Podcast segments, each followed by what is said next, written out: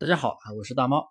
呃，今天是十一月五号啊。由于我也是近期在忙双十一的一些事情，呃，也大概有二十多天没有给大家去更新。今天呢，给大家来讲这样的一个内容，就是啊，咱们做无货源店群啊，淘宝啊，当然我说的是淘宝，因为我这边的话也是只做的是淘宝，分享的也是淘宝啊。双十一关于做店群的朋友，双十一该如何去布局？该如何去应对？因为马上啊，距离双十一已经只有五天了。因为从晚十号晚上十二点就开始，对不对？啊，只有五天，五天时间。那么这五天咱们怎么去补救呢？怎么去布局呢？接下来我给大家会去讲一些东西啊。呃，这段时间呀，我相信大家应该都是比较难熬的啊。为什么呢？因为双十一前期。大店都在做活动，那么交定金啊，预定，那么这些流量必然会被天猫抢去，因为主会场就是天猫的，C 店只是在分会场或者是外围，对不对？所以呢，主会场是天猫的活动，所以就是说咱们的一些流量啊，店铺的有的店铺的流量会下滑，转化肯定是下滑的，很多店。转化基本都在下滑，可能你平时一百单，可能现在就只有二十单、三十单，就这样子。然后再就是，呃，收藏加购的话，可能会比平时要多。我相信很多朋友应该也是遇到了啊，要关注这些指标。如果说我们的收藏加购在涨啊，比平时基本上都会多一倍以上，那么就双十一肯定会在蓄力爆发的。因为为什么会有收藏加购啊？都在等。都在等那个优惠呗，对不对？咱们做无会员淘宝的店，大部分朋友报名的都是外围啊。这里说到外围活动的话，我还要给大家来啰嗦一句，就是我不管你是杂货铺还是单类目还是什么东西啊啊，就是说听到我这节课的朋友啊，都可以去报名啊，在活动中心、店铺营销中心的活动报名，去尝试去报外围。不要去浪费外围的机会，外围的活动的话是满减啊，不同的类目满减不一样啊。像服饰鞋包的话，有的是满四百减五十，有的是满二百减十五，它不同的类目，不同的类目它的满减程度不一样，然后还会有一个无门槛的店铺红包五块钱啊。每年双十一的玩法都比去年要复杂，今年今年的玩法也会比去年复杂，但是。嗯，那些东西与咱们无关，咱们就报外围，现在也只能报外围了啊。像那种分会场的话，是九月、十月的时候海选，那个时候已那个现在已经搞不了了。现在就是大家去报外报名外围，外围在十一号之前都是可以报的，没有报名的尽快去报。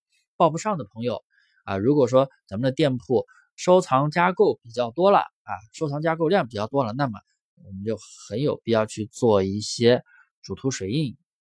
在主图上打上标啊，比如说双十一提前购，双十一提前享，哎，减多少减多少啊，双十一保价优惠购啊，保证双十一那天的成交价不比今天低。这样的话，你就可以在双十一前期啊拿到一些转化，拿到提前拿到一些转化。因为双十一很多人虽然说很多人会等双十一，但是也有很多人不愿意等双十一发货。大家都知道发货是比较慢的，对不对？爆仓慢。物流爆仓，所以很多人也有很多人他愿意提前去买，所以呢，我们就是第一，店铺里面一定要去做这样的一个氛围啊，不管你是什么店啊，不管说是我们的精细化玩法，还是说啊你铺货也好，杂货铺也好，蓝海也好，裂变甚至裂变也好，乱七八糟的啊，我统一就讲为无货源玩法啊，你都要去做一个氛围。啊，营造氛围，去提前的去，啊，抢流量。当然，你也可以去让双十一那天去爆发，那你也可以提前弄一个定金也行，预售也行。嗯，到双十一当天再去满减，都可以啊。但是一定要有一个氛围，不能啥都不做。因为我最近我诊断了一些我学员的一些老店铺，他们以前做铺货要转型的一些店，啊，我就看了一些，就是基本上什么都没有做，就那样放着转化，让转化去掉。那那到时候双十一，双十一前期是一个低谷期，双十一后期也是一个低谷期，双十一结束了嘛，对不对？购买力下滑也结束了，那一直又持续到双十二才会有慢慢的购买力下上来。所以大家一定要去做这个氛围，也包括双十一前期做这个提前购的氛围以外，双十一结束之后也要做一个双十一啊，就是那个词叫什么来着？呃，延续继续做啊，回场回场活动，就是双十一结束了，但是你店里面的优惠继续弄，这样的话也能去维持住一些订单，好吧？因为确实双十一前期对于大部分卖家，所有的啊，几乎几乎是所有的卖家，不不仅仅是我们无货源，也包括传统传统的淘宝店，也包括那些大卖家，基本上他们很多那种商品都是在做定金的话，那么这段时间他们是没有什么成交额的啊，成交额无非就是靠定金，对不对？他们都在下滑，所以就是说，对于所有的卖家，确实是比较困难的一个时期。但是你啥都不做的话，那你就掉队了。第二点。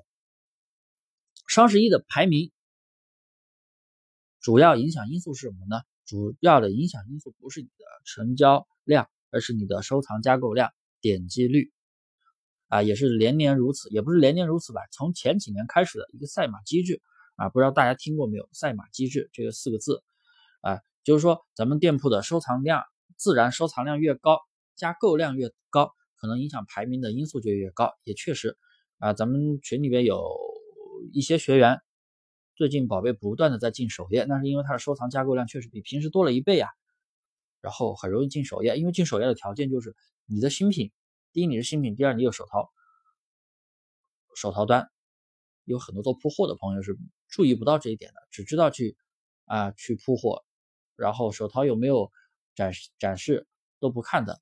第二、第三就是点击率、收藏加购率大于全网。同类目的均值的一倍，那么这样的都是很容易进手淘首页的。然后，也就是说，大家不要去刷单，不要去补单，因为在双十一前期啊，各项违规都是查的非常严的。毕竟这是一相当于就像他说的一个全球盛典啊，全球虽然说比较夸张，那至少是一个全国性的一个盛典。对不对？他会在网上直播，很多人都会去关注这个东西，也包括工商局，啊，所以他们不允许出错。所以像像近期像什么售假呀，那些各种违规啊，他都会去查，刷单也是也会去查。所以大家不要去刷单，近期不要去补单，补单少量的一单两单没事儿。有一些朋友啊问我，大木老师能不能刷单啊？这段时间我想多刷点单子，多搞点评价啊，为了双十一。不要，你刷了之后，嗯，链接就很容易挂，链接一挂了，风险大了，那你双十一就白搭了，对不对？本来有好的销量的，本来有好的流量数据。呃，行了，今天的分享就给大家分享到这里，大家有什么不懂的可以添加我的微信大猫五三八三啊，拼音大猫五三八三，也可以在评论区留言啊，这些的这些我分享的东西的话，也仅仅是我的啊个人经验。啊，也是给大家的一些小的建议。还是那句话，不喜勿喷啊。喜欢的可以点一波关注，不喜欢的，呃，可以取消关注。哎，不要去喷我了，大家键盘侠留情啊。有什么不对的地方，有什么遗漏的地方，也欢迎大家去指出交流。我也是在学习，我也是每天在相互学习啊。我也不是什么大神，也不是什么东西啊，也不是什么人物什么的，就是一奋斗，跟大家一样，同时在淘宝路上在奋斗的一个小人物。啊，所以有大家有什么不懂的呀，或者说有什么疑路建议，大家都可以批评指出啊，谢谢各位。